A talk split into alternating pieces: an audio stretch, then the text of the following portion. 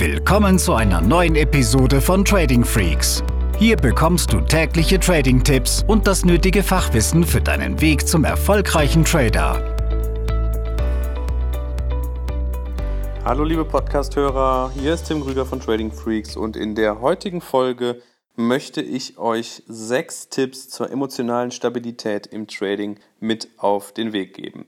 Denn der ein oder andere, der schon einen ein oder anderen Trade gemacht hat in seinem Leben, der weiß, dass Emotionen ein täglicher Begleiter im Trading sind und dass letztendlich diejenigen erfolgreich im Trading sind, die ihre Emotionen kontrollieren können und sich davon nicht zu besonders ja, ausgeprägten Risikotrades hinreißen lassen, sondern die ihrem System und ihrer Strategie einfach treu bleiben. Und das ist etwas, ja, da können wir uns eben gar nicht so gegen wehren, beziehungsweise wir lernen diese Emotionen erst kennen, wenn wir wirklich mit Echtgeld traden, weil wir dann eben wirklich unser hart verdientes Geld einsetzen, dies einem Risiko unterliegt und keiner von uns verliert gerne sein Geld, denn das ist das, was uns ein Stück weit ja Sicherheit gibt, was wir benötigen zum Leben.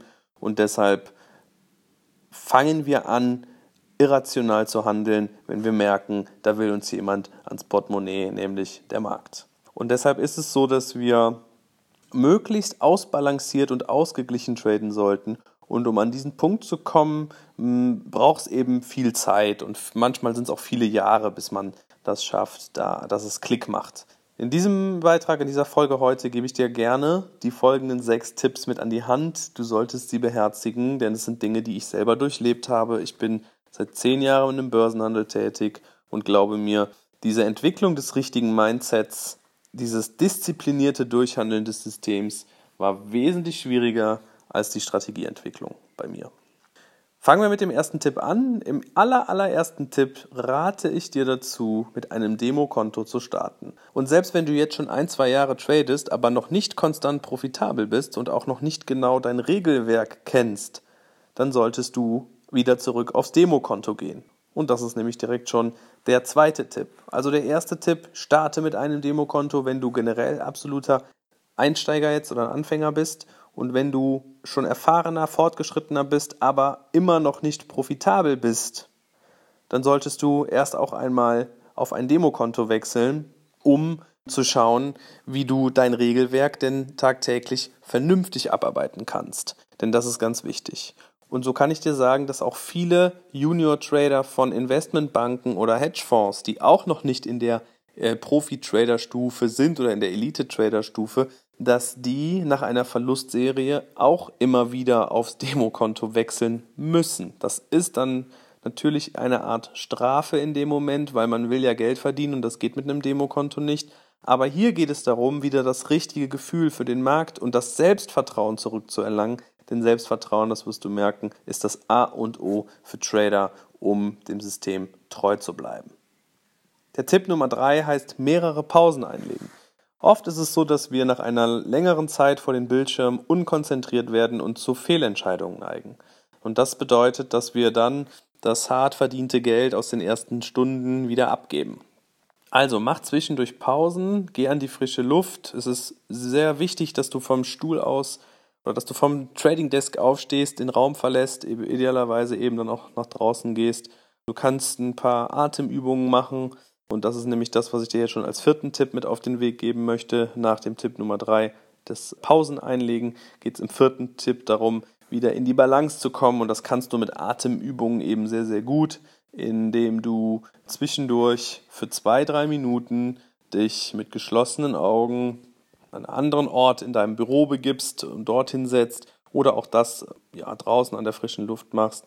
Und ähm, ich mache das ganz oft so, dass ich vor Risikoevents auch diese Atemübung mache, indem ich die Augen schließe und einfach zwei, drei Minuten lang sehr tief ein- und ausatme. Es kann auch schon helfen, gewisse Dinge dann vor den geschlossenen Augen zu visualisieren. Bedeutet, dass man sich eben selbst einmal verschiedene Szenarien, die da gleich kommen in diesem Risikoevent, ausmalt und dass man sich selber in einen Zustand der Ausgeglichenheit und der Ruhe versetzt.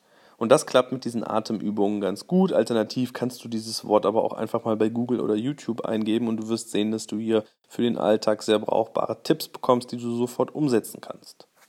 Tipp Nummer 5, Positionsgröße reduzieren. Die Positionsgröße ist für viele Trader immer noch so, ja, die Stellschraube zum schnellen, zum Reichtum, zum schnellen Gewinn, was natürlich sehr, sehr schnell nach hinten losgehen kann. Und mit der richtigen Positionsgröße, die in der Regel klein ist und die so ausgelegt ist, dass du mit dem geplanten Trade nicht mehr als ein bis zwei Prozent deines Kapitals riskierst, wirst du generell ruhiger.